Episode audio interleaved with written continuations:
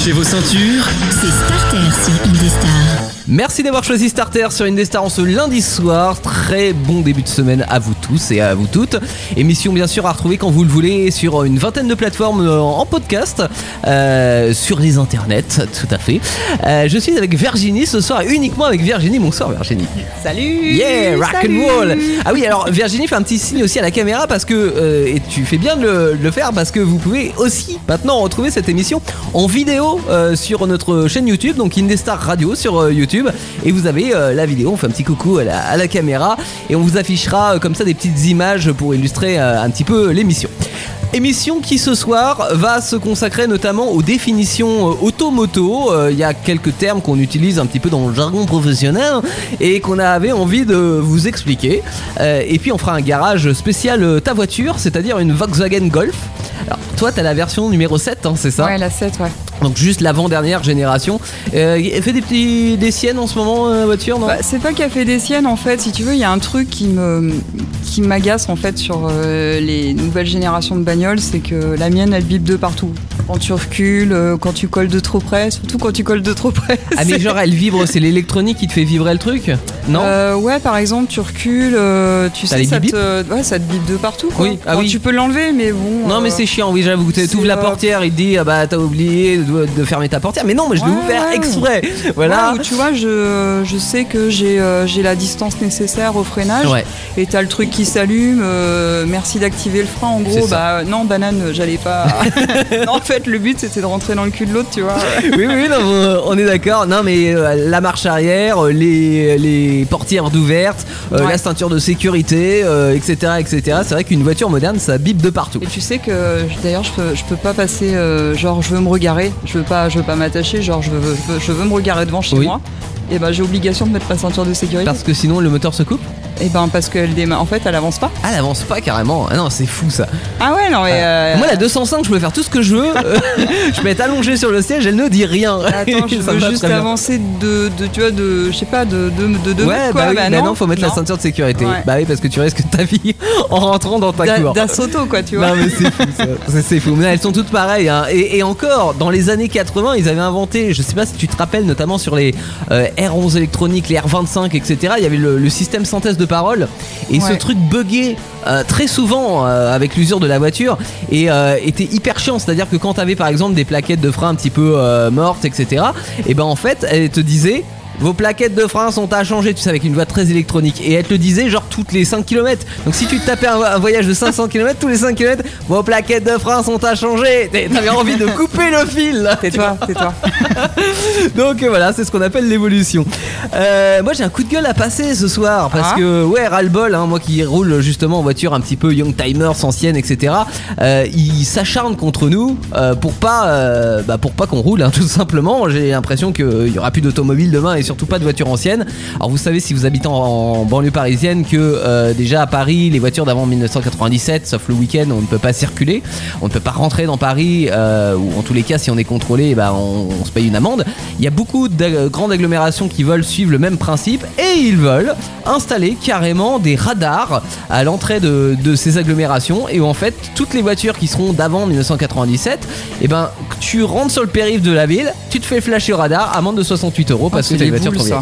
donc Ouais. c'est pas encore euh, acté hein, comme, euh, comme projet mais il y a une proposition de loi euh, qui sera à voter bientôt. Euh, et malheureusement on pourrait en arriver à ça. Donc de toute façon c'est une tendance générale et euh, j'avais envie de pousser un coup de gueule ce soir parce que Marc quoi un petit peu euh, c'est bon laissez-nous tranquilles. On pollue pas plus que les gros SUV quand on roule en, en citadine des années 80 Ah ouais, donc marre Tu Bref. roules pas au rose Non Non, non, non, non, du tout. Euh, sondage de la semaine d'ailleurs où vous pouvez réagir euh, bah, tout au long euh, des jours à venir et on vous avait posé une question la semaine dernière. C'était quoi la question? Euh, le débrief, c'était le confinement a-t-il modifié vos habitudes de mode de transport? C'est ça, parce que forcément pendant le confinement, on a peu ou pas conduit. Euh, et depuis, euh, est-ce que vous avez repris la voiture de la même manière? Est-ce que vous prenez plus les transports en commun? Est-ce que vous avez opté pour le covoiturage, etc. Quels sont les résultats?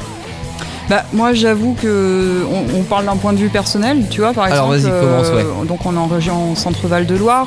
Donc lorsque je, je vais faire mon petit shopping sur Tour Centre, j'ai l'habitude de me garer en fait sur les parkings de relais et prendre le tram Mhm. pour justement euh, stationnement plus facile, etc. Et euh, je t'avoue que maintenant le tram, tu vois, bah, ça me le fait beaucoup moins quoi. Ouais, parce que tu te dis dans, le, dans les transports publics qu'il faut porter le masque déjà. Masque Ouais, et puis euh, euh, je, sais pas, c'est un souci d'hygiène, euh, Ouais. tu touches les portes, tu. euh, Hmm. Enfin, je sais pas, mais je. Ouais, Donc finalement, post-confinement, t'es plus voiture qu'avant. Ouais, Ouais. ouais, carrément. D'accord, mais euh, c'est compréhensible hein, parce qu'effectivement, euh, tu, euh, tu te dis que les, tout ce qui est transport en commun, bah, les gens touchent à tout et donc ça. on est en- encore en, dans une zone rouge écarlate là en ce moment Ouais, et puis en région centre-val de Loire c'est un et puis c'est un peu C'est un peu c'est chronophage peu aussi partout, euh, donc, ce, ce, ce quotidien là. En fait, on se désinfecte les mains. Ouais, on se- ouais.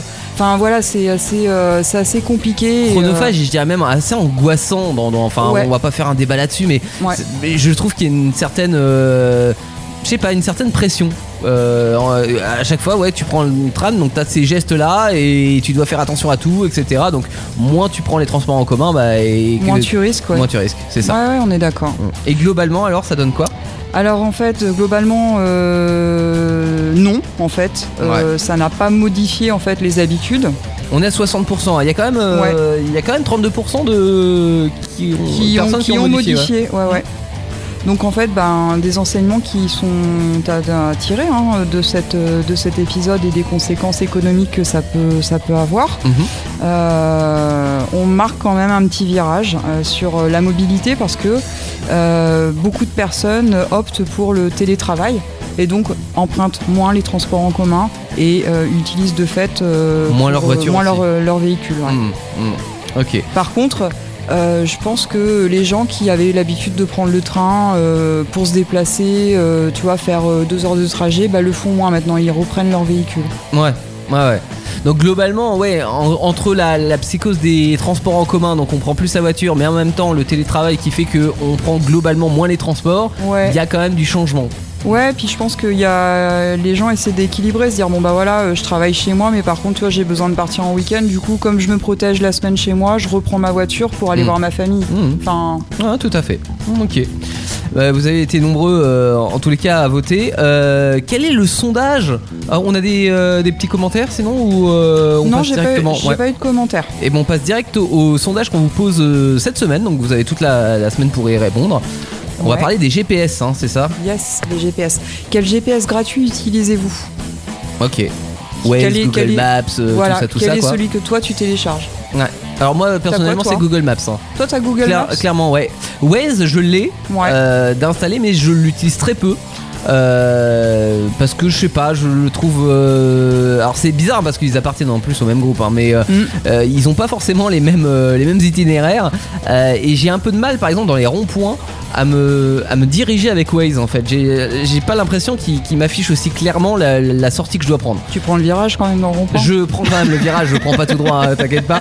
Mais, euh, mais par contre, ça a deux avantages. C'est bah, d'une, déjà les, les zones de contrôle, et puis euh, deux, les voies qui sont quand même moins synthétiques que Google Maps. Parce que Google Maps, en plus, ça change de voie, tu sais, au milieu du truc. Des fois, tu comprends pas trop ce qui se passe. C'est vrai que c'est assez. euh, ouais, c'est très robot. Ah bah euh, c'est les, Google les voies euh, Ouais. Google de synthèse quoi mais euh, alors que Waze euh, ouais ils ont des voies et puis ce qui est cool sur Waze c'est que tu peux télécharger des fois des, des euh, euh, autres tu sais Rambo qui fait le GPS ou tu peux même enregistrer tes propres voix Ouais. Ouais, c'est génial. Enfin, voilà, pour ça, ça m'éclate, mais euh, c'est vrai qu'au quotidien, j'utilise plus Maps. Bah, dites-nous ce que vous en pensez hein, sur euh, la page Facebook d'Indestar. Vous avez toute la semaine et puis on débrief euh, la semaine prochaine. Starter, les insos. Les insolites de Starter en ce vendredi soir. Alors le principe de l'insolite, on va chercher euh, des fois bah, ce qui peut se passer de drôle sur internet ou de moins drôle. Hein. Euh, Jolan nous a parlé d'accident la semaine dernière, donc c'était pas forcément hyper euh, hyper drôle. hein. C'était il y a deux semaines, je crois. Là, j'ai retrouvé un magazine auto qui date d'avril 1981, qui s'appelle l'action automobile et touristique. Et en lisant un article, ça m'a fait marrer, un article sur la DeLorean. Donc la DeLorean, voiture iconique maintenant, parce que c'était la voiture de retour vers le futur, celle que Marty et le Doc utilisent pour euh, remonter dans le passé ou aller dans le futur. Eh bien, en 1981, euh, on était dans les, les projets, elle n'était pas encore sortie, et voilà ce que disait la presse automobile. Parmi les voitures de production que l'on oppose en général au modèle d'exposition, le coupé de L'Oréal fut certainement la nouveauté du salon. Depuis le temps que l'on en parlait, on avait fini par craindre que cette marque nouvelle ne finisse euh, comme ces fantômes que l'on a vu si souvent hanter les salons. Mais non, DeLorean a et il a considéré les investissements faits près de Belfast en Irlande grâce aux aides substantielles du gouvernement local dans une unité de production ultra moderne. Donc il nous parle de la DeLorean et puis il nous dit finalement que cette DeLorean proposée à 125 000 francs ne serait pas la voiture idéale clairement parce qu'elle a un châssis qui est dépassé, parce qu'elle a un moteur à l'arrière euh, qui est pas forcément placé au bon endroit parce que placé dans le porte-à-faux arrière et que finalement bah, cette voiture euh, elle est clairement pas révolutionner l'automobile, même si sa coque est en aluminium. Alors ce qui est pas totalement faux, hein, parce que la DeLorean en soi euh, était une voiture qui était un peu sous-motorisée, euh, c'était pas un coupé hyper sportif, ça tenait pas hyper bien la route, etc.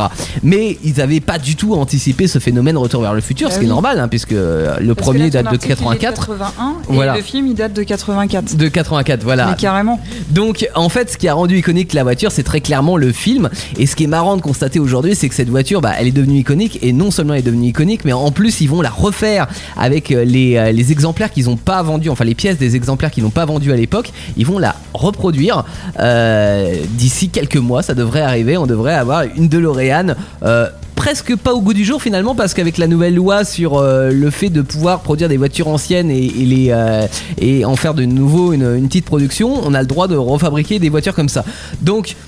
Le journaliste n'avait pas tort sur le fond parce que oui, la DeLorean n'est clairement pas une voiture qui a révolutionné l'automobile, mais euh, si on, voit le, côté euh, icône cinéma euh, qu'elle a représenté, bah finalement ça en fait une, une voiture assez qui a marqué les esprits quoi. Ah mais carrément. Voilà, donc c'est marrant. J'ai Ouais. retrouvé cet article, je me suis dit, euh, tiens, j'ai envie de vous faire partager cette anecdote. J'aime bien, j'aime beaucoup la, la couverture. Faudra que tu penses à la montrer. euh, Alors, je peux, à la, je, caméra. je peux la montrer à la caméra, Ouais. comme ça, ça vous. C'est très vintage.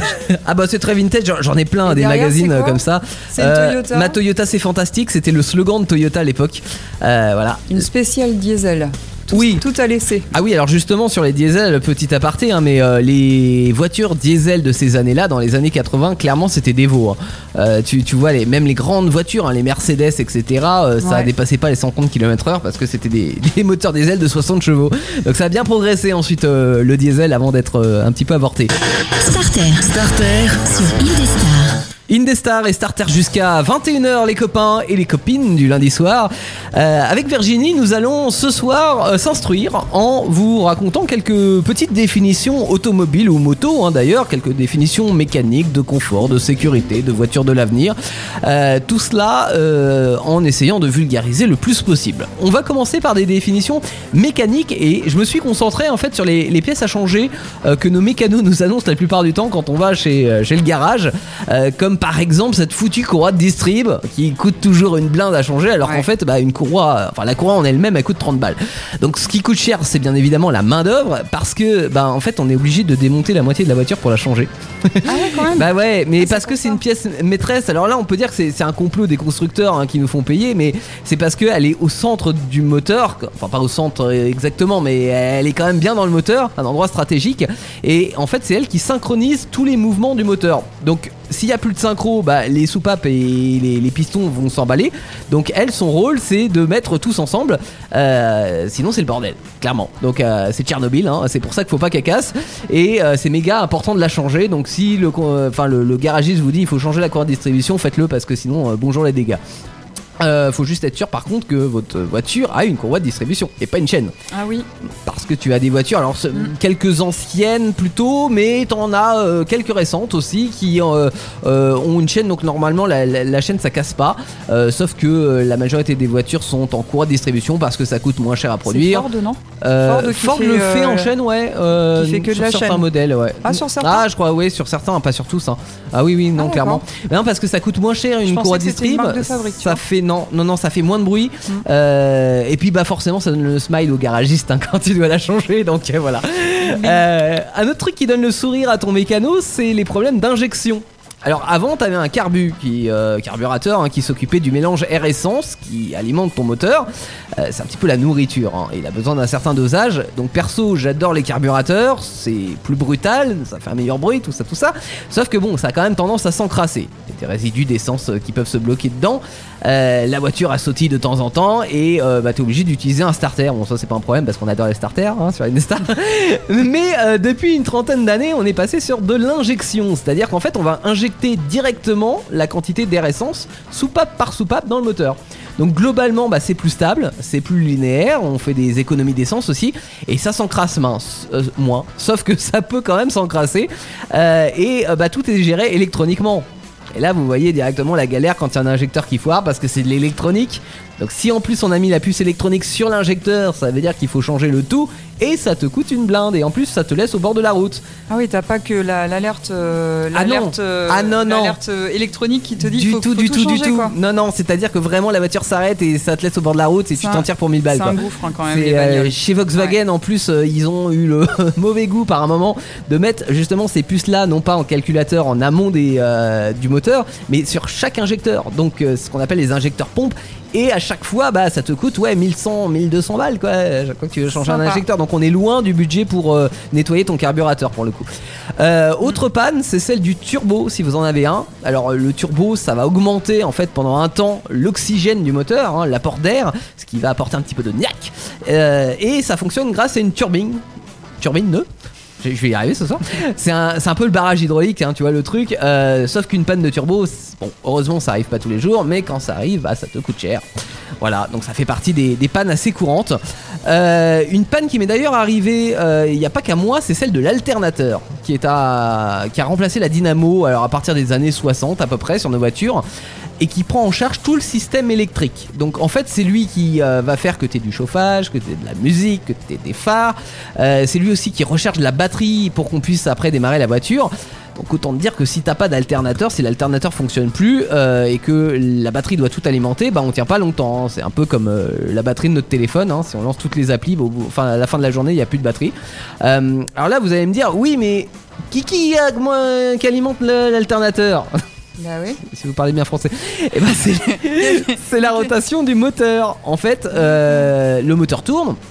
Entre les deux, donc euh, on met une courroie, c'est ce qu'on appelle la courroie d'accessoire, qui va faire tourner l'alternateur et qui va produire de l'électricité comme une mini centrale électrique. En fait, il y a deux courroies sur une voiture. Ouais, t'as la courroie de distribution qui euh, lui synchronise tous les éléments du moteur et t'as la courroie d'accessoires qui lui euh, va alimenter en fait tous les accessoires de la voiture et va par là même recharger la batterie euh, pour qu'elle soit pleine pour pouvoir notamment démarrer le moteur euh, à l'allumage. Ok. Voilà. Et on voyait ça, alors c'était pas un alternateur, c'était une dynamo, hein, mais sur les vélos à l'époque, je sais pas si tu te rappelles Virginie, Ah mais oui. on mettait la, dynamo sur la roue. Exact. Alors, c'est c'est bien parce que l'image est, est vraiment. euh, quand- si vous avez connu ça, c'est qu'on peinait plus à pédaler quand on avait la dynamo parce que ça prenait un peu d'énergie. C'est pour ça qu'après on a distingué la, la puissance euh, DIN et puis la puissance SAE qui était la puissance en sortie sans l'alternateur et puis avec l'alternateur. Parce qu'aujourd'hui on a tellement d'équipements qu'en fait ces équipements ils pompent un peu de puissance au Mm. moteur. Euh, c'est comme la dynamo sur le vélo, on galérait à pédaler parce que on devait faire T'ouvrais le tourner. petit capuchon là sur le vélo, c'est ça Oui, c'est ça. Un petit tu, bouchon Tu, tu mettais un. Alors, c'était pas un bouchon, c'est en fait, tu mettais une petite roue qui frottait sur la roue. Et, euh, et plus tu euh, plus tu pédalais vite, plus t'avais de la lumière. Par Ouais. contre, quand t'étais à l'arrêt, t'avais euh, t'avais pas de lumière. hein, c'est c'est- ah ouais non mais en ville ouais, c'était un petit peu dangereux. Enfin, deux pannes des voitures modernes qui sont liées aux efforts qu'on fait en, en termes d'antipollution. C'est d'abord la vanne EGR qui a pour rôle de rediriger les particules qui n'ont pas été brûlées une première fois pour passer une deuxième fois dans l'injection. Donc euh, c'est en gros, euh, il reste un morceau, on va se le repasser dans la broyeuse euh, et puis comme ça, bah, il restera plus de résidus. Donc c'est plutôt ingénieux en fait comme système parce que ça permet de faire des économies de carburant et puis surtout moins de pollution. Mais par contre, ça a tendance à s'encrasser. Donc bah, quand ça s'encrasse, faut s'en occuper, il faut le changer, ça coûte cher. C'est un truc qui tombe souvent en panne, ça non, la vanne EGR Alors souvent c'est pas le mot, mais c'est vrai qu'on en entend quand même parler Ouais, parce ouais. que euh, bah ouais, au bout de 100 000 km, des fois la vanne EGR faut la changer quoi. Ça coûte genre, c'est une toute petite pièce Ouais. euh, Ah, c'est une- un- ça coûte oui. Dans les quoi, les 700 balles, un truc comme ça sur Peut-être, sur alors ça dépend moyenne comment c'est accessible, hein. c'est comme la 700 courroie de distrib, hein, mais ouais. 700 balles, ouais, ouais. Et puis sinon il y a le, le FAP, donc le filtre à particules sur les moteurs diesel, qui est euh, en fait dans le pot d'échappement euh, et qui va choper au passage le plus de particules néfastes pour en- empêcher que ça atterrisse dans les nez du cycliste qui est de à l'arrière du véhicule. Euh, bon, sauf qu'un filtre, bah, c'est comme tout, ça se change, donc euh, bah, carte bleue. Ah, je l'ai fait Voilà. ça. euh, tu sais, quand tu recharges ton, ton système de clim, Ouais. tout ça, tu dis tiens, vous faites le truc avec les Ils filtres, voilà, l'histoire des filtres. Ouais. Ouais. Alors en principe, quand, quand tu fais les filtres, c'est plus filtre à air, filtre à huile euh, que le filtre à particules. Mais euh, bon, cela dit, il faut le faire au bout d'un moment parce que ça finit par s'encrasser. hein. C'est Ouais. vraiment dans la ligne de pot d'échappement pour coup. C'est dans les 300 balles aussi, ça. Ouais, ouais, c'est possible. Ouais, c'est pas mal.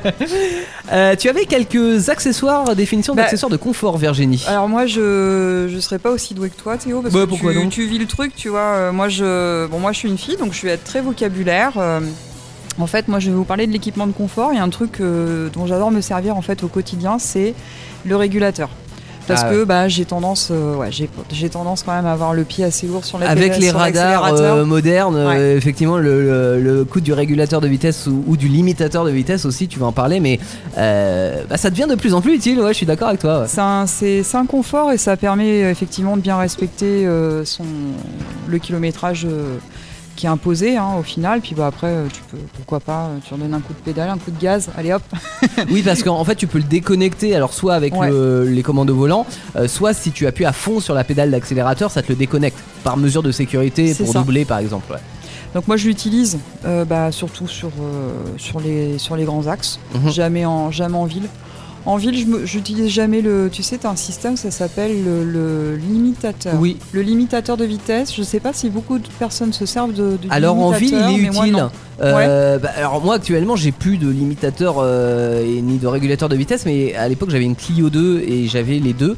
Euh, et c'est vrai qu'en ville, tu mets le limitateur parce que Pour pas dépasser tu les mets 50. voilà, une certaine Ouais. vitesse, en- 50 km/h en ville, et bah, ça t'arrête en fait à 50 km/h, sauf si encore une fois t'appuies à fond sur la, la pédale. Mais c'est plutôt pratique parce que bah, ça te met une limite, mais en ville t'as vachement de variations de, de vitesse, donc le, le régulateur il est pas utile. Par Mhm. contre, le limitateur est pas mal. Et le régulateur, ouais, sur autoroute par exemple, c'est euh, assez génial. Tu mets le régulateur sur autoroute et puis ça va tout seul, ça t'empêche de, dépasser la, vitesse. Par contre, faut faire attention à pas s'endormir. Parce que Ouais. c'est comme toutes les aides, euh, voilà, t'as- t'es calé dans ton siège, t'as plus de bruit, tu mets le, euh, le régulateur, ça va tout seul, t'as pas besoin d'appuyer sur la pédale. c'est vrai qu'on a tendance à, à- à- à s'ennuyer en fait sur autoroute. Quand ça. tu, tu roules Bah, déjà un de base, l'autoroute c'est tout droit et t'as tendance à t'ennuyer. Et si en plus tu fais rien, bah ça peut être risqué, ouais. Ma fille me le disait, tu vois, samedi on a pris la voiture, on a fait un, un tour d'autoroute parce que euh, voilà, de temps en temps je la, je la décrasse un peu ma, Ah ma ouais, Golf, je, je tu dis, ouais, tu, tu fais des tours d'autoroute le week-end, bah, c'est sympa. Non, non, non, c'était pour aller faire du shopping, tu vois.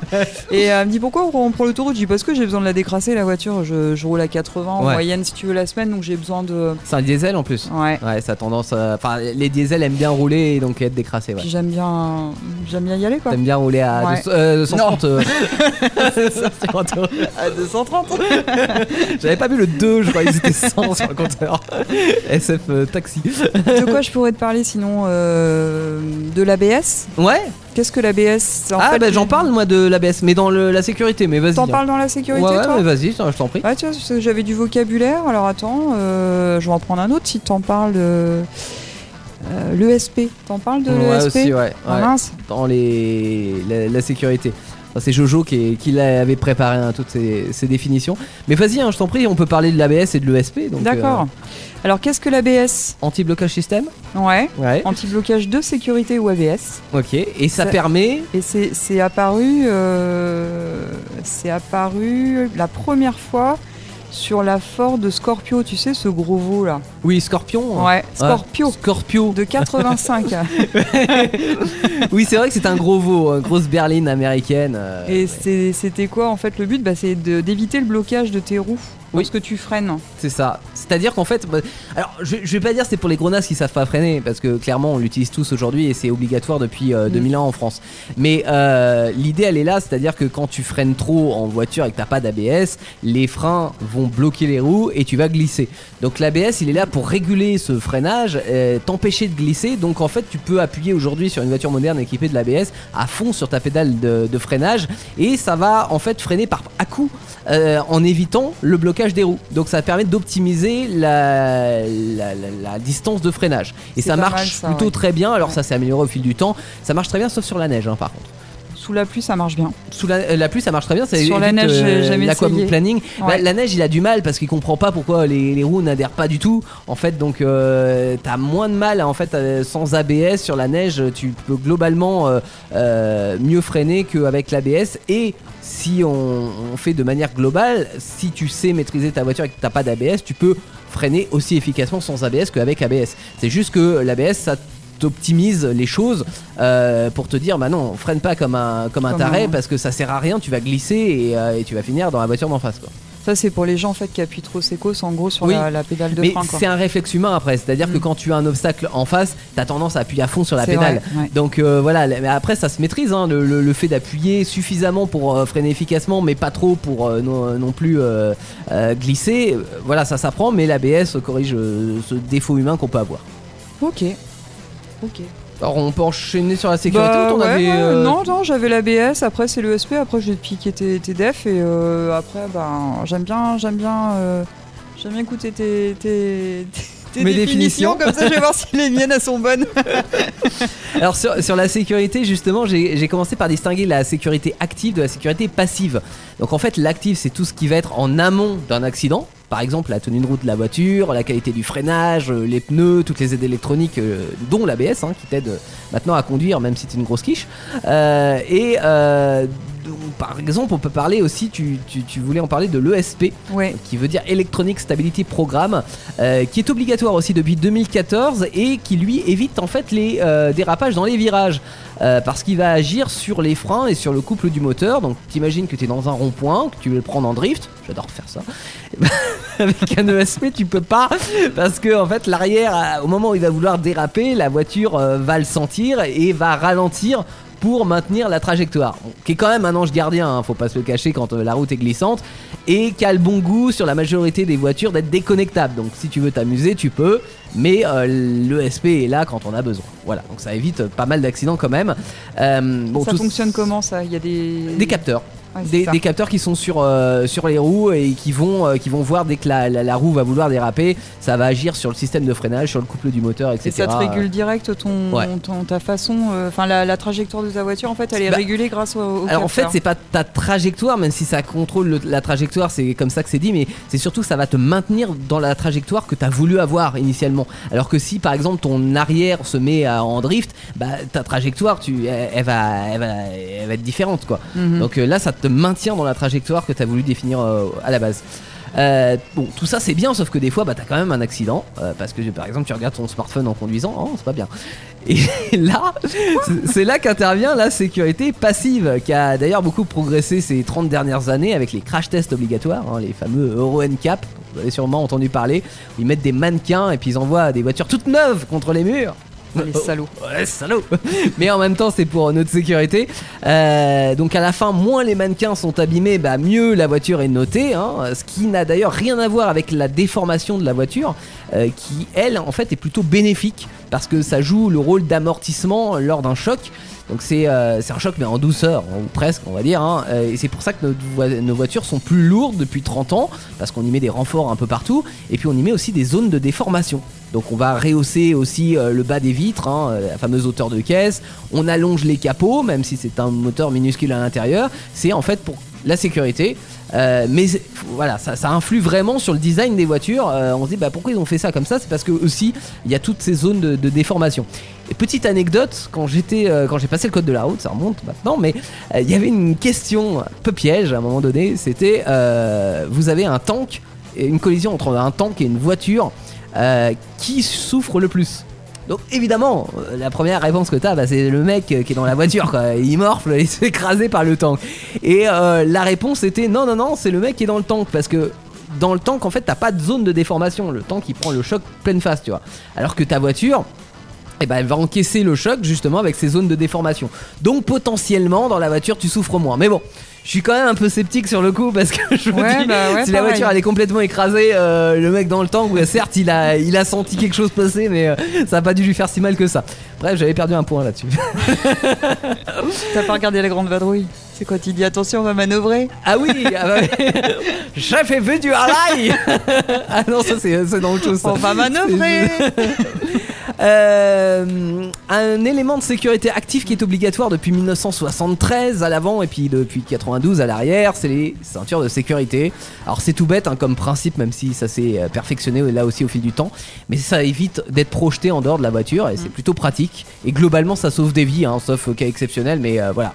C'est euh, c'est pas mal comme élément de sécurité, sauf quand ça t'embête parce que tu veux rentrer dans ta cour et que ça t'oblige à la mettre. Et puis, euh, autre élément plus récent, euh, c'est les fameux oreillers, enfin les airbags quoi.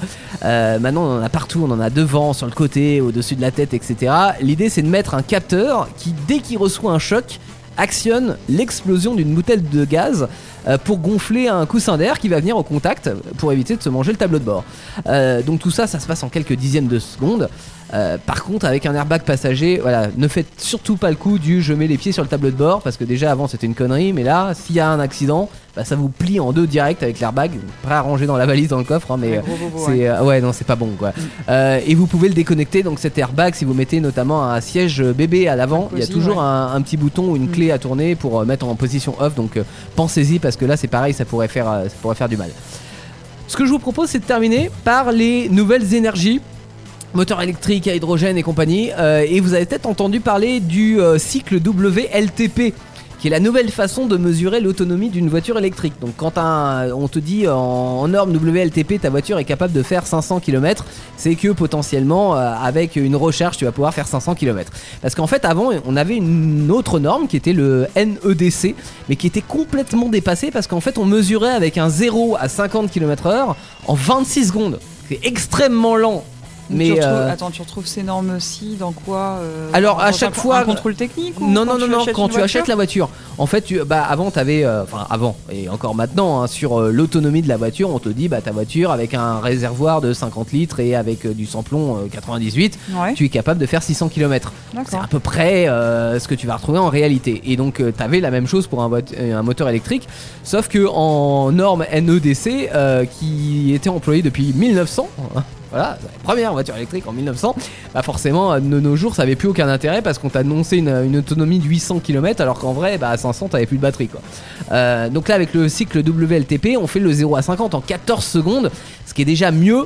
euh, même si bon euh, c'est quand même vachement pépère parce qu'en vrai tu vas faire ton 0 à 100 en moins de 10 secondes mais euh, là si t'annonces 600 km d'autonomie tu te dis que ouais si t'en fais 500 euh, t'es pas trop chafouin quoi tu, tu, tu, tu sais à quoi t'attendre avec la grosse embrouille qu'il y a en ce moment sur les électriques, euh, bah, c'est un petit peu au niveau des bornes de recharge. Alors là, c'est un, peu le bordel parce que euh, il y a différentes bornes de recharge et différentes capacités. Il y a les L1 qui sont en fait la prise euh, de courant classique qui va se recharger hyper lentement. Tu vas mettre 12 heures à recharger ta voiture électrique. Euh, tu as les L2 qui sont alors soit sur une borne en 240 volts que tu vas mettre dans ton jardin, ça tu peux le faire. Euh, avec euh, bon, euh, il faut faire passer le- l'électricien, hein, mais ça se fait. Dans ton jardin, genre, faut, faut- parce qu'il faut que ce soit à l'extérieur Ouais, de ton tu peux pas le mettre, tu peux pas le mettre de- dedans, c'est pas autorisé. Par contre, tu peux le mettre dans le jardin. et puis, c'est les bornes que tu vas retrouver un petit peu partout, enfin, qui existent, qui sont d'ancienne génération ou qui coûtent pas très cher à produire. Tu vas retrouver vachement de bornes en, en 240 volts.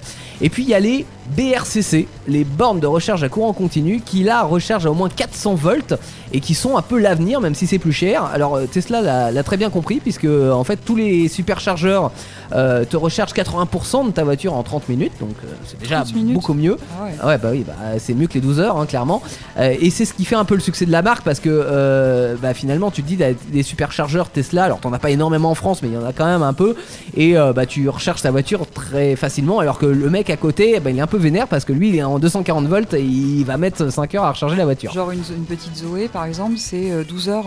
euh, En bah c'est moyenne 12 heures sur ta prise L1 et euh, on va dire euh, j'ai pas exactement les mais on va dire au moins 3-4 heures sur une, une prise L2 quoi donc euh, tu, tu, tu mets longtemps euh, et c'est un petit peu ce qui, ce, qui, ce qui fout le bordel c'est que pour le moment tu sais c'est un peu comme à chaque euh, nouvelle technologie t'as différentes technos et euh, personne n'arrive à s'accorder. Donc euh, le mec arrive en Tesla il a sa borne et il peut recharger super rapidement. Et toi t'arrives avec ta Zoé et bah tu peux pas utiliser la borne Tesla parce qu'elle est que pour les Tesla.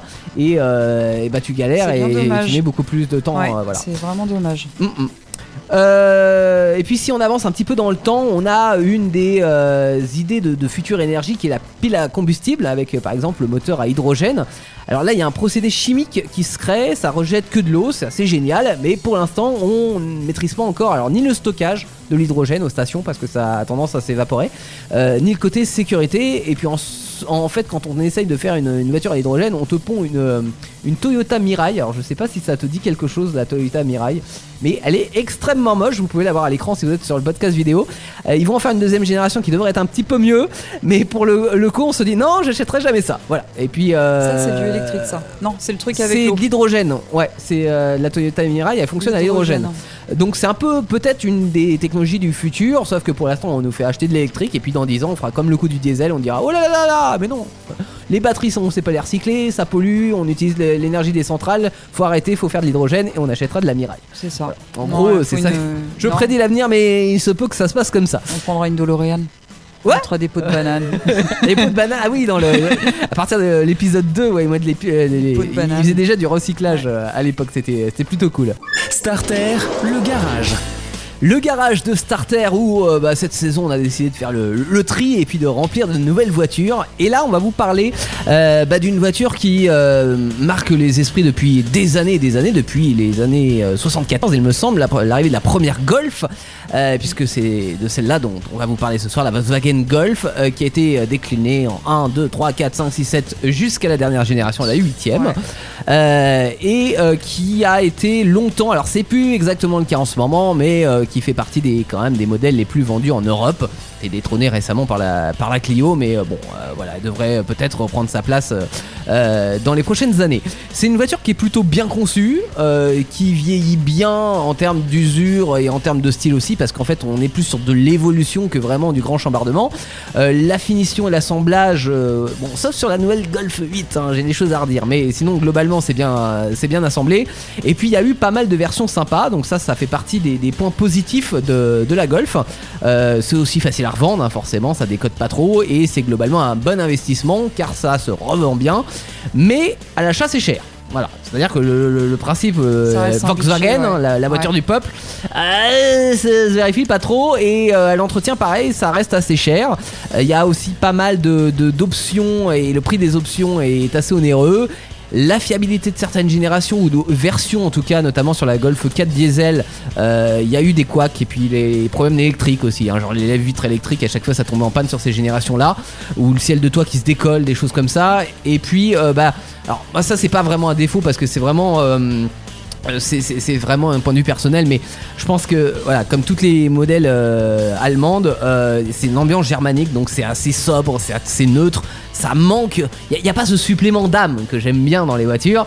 Donc voilà, après ça peut être une qualité, un défaut, mais c'est globalement assez, assez sobre, quoi, on va dire. Euh, toi, tu as la Golf 7. Euh, Virginie, euh, qu'est-ce que t'en penses? Quels sont tes points positifs et négatifs sur Bah, celle-là? moi, je l'ai depuis 10 mois en fait, la mienne. Tu vois, j'ai fait, j'ai fait euh, 15 000 km avec, euh, Mhm. donc utilisation quotidienne. je m'en sers, je fais trajet, domicile, travail. Je suis partie en vacances avec. Donc un peu toutes les utilisations. quoi. Ouais, complètement. Et écoute, les plus, te dire qu'elle est très satisfaisante et très agréable à conduire, cette, cette voiture. L'habitacle reste agréable et confortable. T'as Mhm. pas de bruit de plastique ou de mécanique. Les Non. matériaux sont de qualité. C'est euh, bon, elle est puissante. Enfin, moi, je trouve que 150 chevaux, c'est puissant. Ouais, parce que toi, t'es en diesel 150 chevaux Ouais. sur la Golf 7, ouais. C'est ça. Euh, elle, a- écoute, elle a du couplet, elle marche très fort, elle est réactive à l'accélération. Mhm. Euh, L'ambiance. Ah, effectivement, je rejoins ton avis, l'ambiance intérieure reste sobre, hein, mais ça dégage quand même une impression de qualité. Ouais. C'est bien fini à l'intérieur. Mhm. Après, en confort, le confort du régulateur euh, adaptatif, il, il est vraiment de bonne euh, habitabilité. Pardon. Donc moi, j'en suis très satisfaite de cet achat. Elle est juste géniale pour les longs trajets et on a assez, euh, elle en a assez sous, sous l'accélérateur, si tu veux. Ouais, moi ouais. qui aime bien appuyer, euh, qui aime, qui aime bien appuyer, elle est, elle est vraiment géniale à conduire. Et alors, euh, les défauts? Alors les moins, alors je, parlons des bips de la voiture qui s'activent un peu trop à mon goût. Ouais. Euh, ça, je- le radar de recul qui déconne, tu sais, où euh, t'as- en fait, genre, t'as as, une grande herbe et t'as l'impression que tu vas rentrer dans un mur et puis t'as le truc qui, qui est en rouge et qui fait. Alors que c'est juste un brin d'herbe. Ouais. Ouais, tu vois, c'est Ouais. parce que c'était une herbe haute, quoi. Mm, Excuse-moi, mec, j'étais à la campagne. Euh, la lenteur du GPS aussi à se charger. Ouais. Alors, moi, la cartographie, j'ai pu comparer, c'est du Michelin à l'intérieur. C'est très bien. Bon, par contre, c'est une allemande hein, qui parle. hein. C'est hyper, euh, c'est hyper rêche, tu vois. C'est. Il y a- Il y a la traduction française quand même, hein, rassure-moi. Ouais, ouais, ouais. Oui, oui, oui. C'est une allemande qui parle français, tu vois. D'accord, Mais euh, voilà, Ouais. c'est assez, euh, assez raide, quoi. Euh, Il y a quelques bruits, euh, bruit des amortisseurs à l'arrière, surtout sur les dodanes, tu, tu l'entends. Tu l'entends. Et, euh, Et- c'est pas le fait que tes amortisseurs sont un peu fatigués, c'est vraiment de base quoi. Ouais, ouais, Ouais. non, non, c'est de base, Mhm. ou peut-être, ou peut-être pas. À vérifier. Que j'aille voir. Et je trouve que par, par contre que la, la peinture, la peinture sur les, enfin, du moins sur ma, sur la mienne, elle est très fragile. Ouais. J'avais, j'avais Peugeot avant, j'ai eu euh, Renault.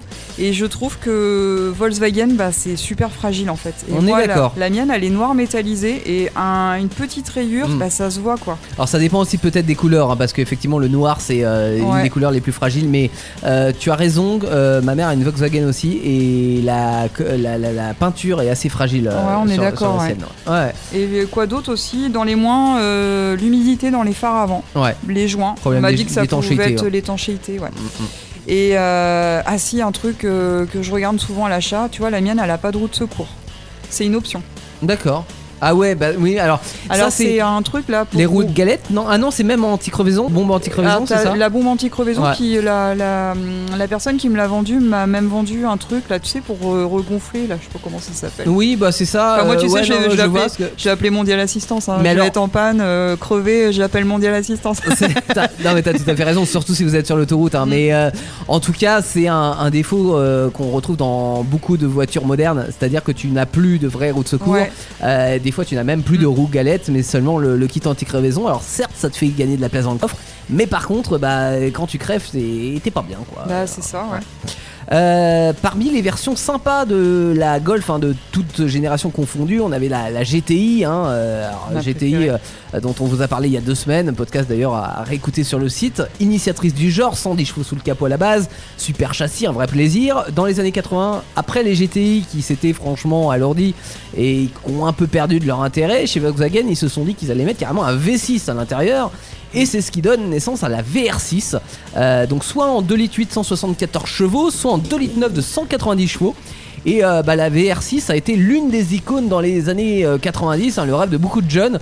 On l'entend notamment dans une chanson d'Ayam à, l'époque euh, de l'école du micro d'argent, c'était euh, Demain c'est loin. Golf, VR6, pneus qui crissent, la. Voilà, donc euh, la, la petit clin d'œil à, la VR6. Et puis aussi une autre version sympa, c'est la Cabriolet, qui a été euh, produite par Carman euh, et qui est sortie en 1979, avec notamment le moteur 90 chevaux et puis surtout le moteur de la GTI en 110 chevaux. Et elle a été produite jusqu'en 1993 dans la première version, ce qui fait qu'en fait on est passé directement de la, de la première à la troisième version sur la, sur la Cabriolet. Et elle a existé jusqu'en 2016. Alors euh, malheureusement ça s'est arrêté, on attend la suite. Euh, on va voir ce que va nous proposer Volkswagen dans les années à venir. Mais on espère toujours une, une Golf Cabriolet. Voilà, donc il n'y a pas eu ta génération en Golf Cabriolet, euh, Virginie? Non. Après Non. tu peux, tu peux prendre la tronçonneuse et puis essayer. Hein, je- je- on va terminer par les brefs parce qu'on est, on est à la bourre. hein. Starter, les brèves. On vous le cache pas. Euh, tu avais une brève Virginie. Euh, Vas-y, je t'en prie. Oui, alors moi je reviens sur, euh, sur le GP de France Oui. s'est tenu ce week-end. Donc de la moto. Avec hein. du public. Avec du public. Euh, yes, Ah bah ça c'est exceptionnel chez nous en ce moment. Mais un GP difficile euh, lié à l'arrivée de la pluie au moment du départ notamment. D'accord. Je sais pas si t'as as un petit peu suivi. Bon, moi j'ai j'ai suivi parce J'ai que. suivi la météo moi mais euh, T'as j'ai- suivi la météo toi. donc je sais qu'il pleuvait mais oui. Donc un GP pénible euh, Mm. pour les pilotes, euh, donc à vivre par les pilotes en tout cas. Euh, Fabio a fait une, euh, une belle course, mais il était malheureusement impuissant à contrôler sa remontée des autres concurrents. Il s'est concentré pour ne pas aller à la faute et prendre le maximum de points. Son dernier tour, c'était juste exemplaire. Il a réussi à reprendre l'ascendant sur Mir pour réussir à lui reprendre deux points au championnat et consolider ainsi son leadership devant les Ducati. Et oui, Ducati, si tu Mhm. nous entends, Jolan était forte sous le mouillé et la victoire euh, de la saison. Il faut aussi noter une très belle course de Johan Zarco, notre chouchou, qui termine cinquième et premier indépendant. Pourquoi notre chouchou? C'est ton chouchou à toi? Ouais, Ah oui, d'accord, Ouais, ok. j'ai eu l'occasion de le rencontrer et puis euh, non, c'est quelqu'un de très sympa. Ok. Ouais. Euh, moi pour terminer j'ai euh, des news de Renault qui se lance dans les SUV coupés avec l'Arcana alors qui est pas vraiment une nouveauté hein, puisqu'il a été lancé sur le marché russe il y a plus d'un an alors pourquoi cet ordre de lancement? Je ne sais pas Peut-être que les Russes ont donné des bouteilles de vodka à Renault pour que ça soit en premier chez eux, je sais pas. Euh, ce qui est sûr, c'est qu'il sera lancé chez nous donc en début d'année prochaine avec le châssis euh, de la Capture, tout en étant plus grand. hein, il fait 4m56. Il sera électrifié avec un moteur 1 litre 3 TCE essence de 140 ou 160 chevaux avec une micro-hybridation, euh, 12 volts, ou un 1 litre 6. Alors ce qui est marrant, c'est que le 1 litre 6 e-tech hybride, il fait aussi 140 chevaux, donc il n'est pas plus puissant que le 1 litre 3. Bon bref, on s'embrouille, mais euh, je ne sais pas pourquoi cette offre euh, moteur. Euh, en tout cas, c'est un moteur qu'on retrouve déjà sur la Clio.